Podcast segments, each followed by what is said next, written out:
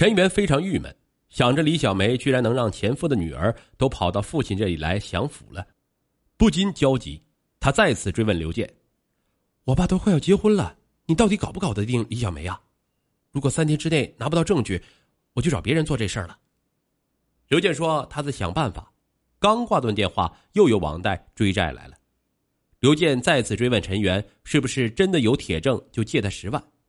陈元回道：“当然。”于是刘健绞尽脑汁想到了一个拥有李小梅铁证的龌龊办法。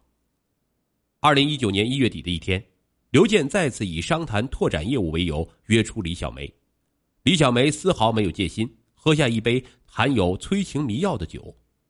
刘健趁机带李小梅来到自己的出租屋，对昏迷中的她实行了性侵，并拍下自己与之相欢的裸照。第二天早上，李小梅头痛醒来。发现自己竟然裸躺在刘健的床上，惊慌失色，遂拿起手机要报警。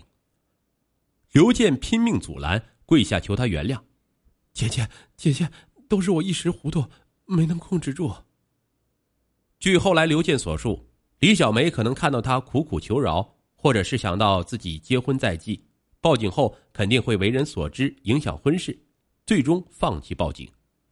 事后，刘健遂将铁证照片发给了陈元。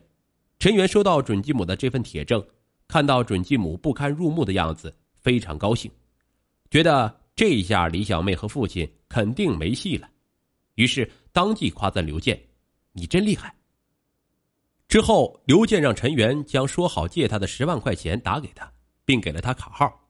哪知陈元根本舍不得借十万，只打给刘健两万，并说不用还了。刘健这下火了，质问陈元为何说话不算数。陈元知道借他十万可能拿不回，所以对百般追讨的刘健有点烦了，语气恶劣的说：“你要是实在缺钱，再去傍个富婆啊？怎么样？四十岁的女人还不错吧？”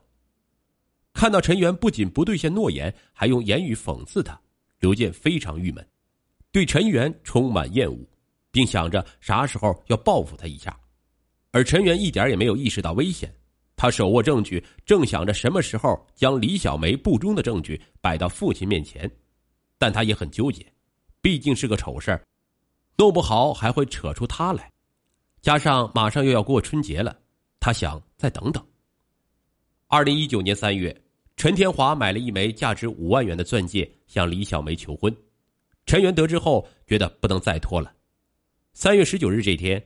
陈元拿着手里的证据找到父亲，他不顾李小梅也在，对父亲说：“李小梅真的不是个好女人，爸爸你别娶她。”陈元一而再再而三的反对，惹怒了陈天华：“我的事儿还轮不到你指手画脚，这个婚我结定了。”见父亲铁了心，陈元把手机推到他的面前，陈天华的瞳孔迅速放大，颤抖着指着女儿质问：“你，你都做了什么？”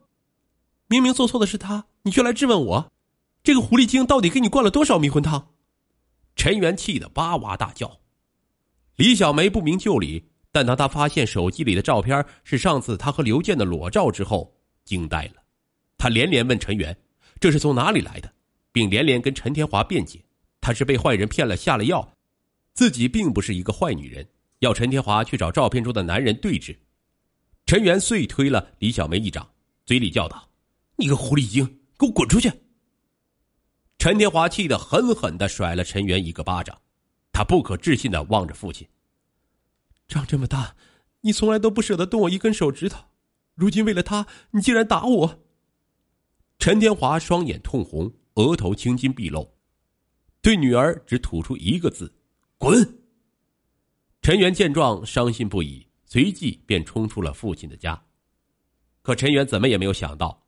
父亲竟然失踪了，所有人一连几天联系不上陈天华，就打听陈元。这一下，他慌忙报警。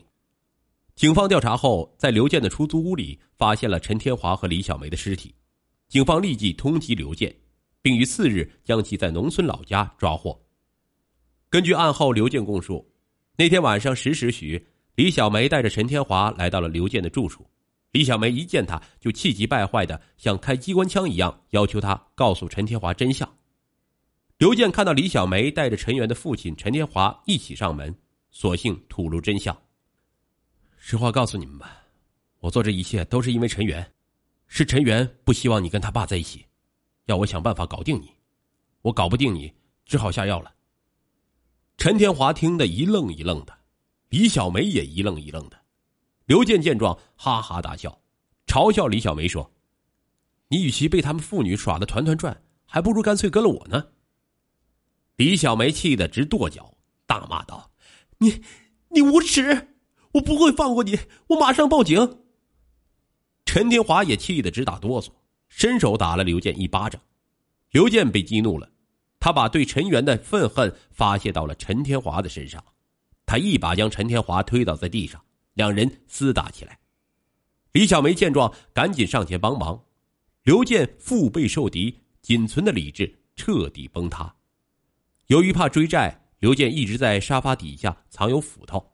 他顺手拖出斧头，狠狠的朝两人砍去，瞬间两人鲜血横流。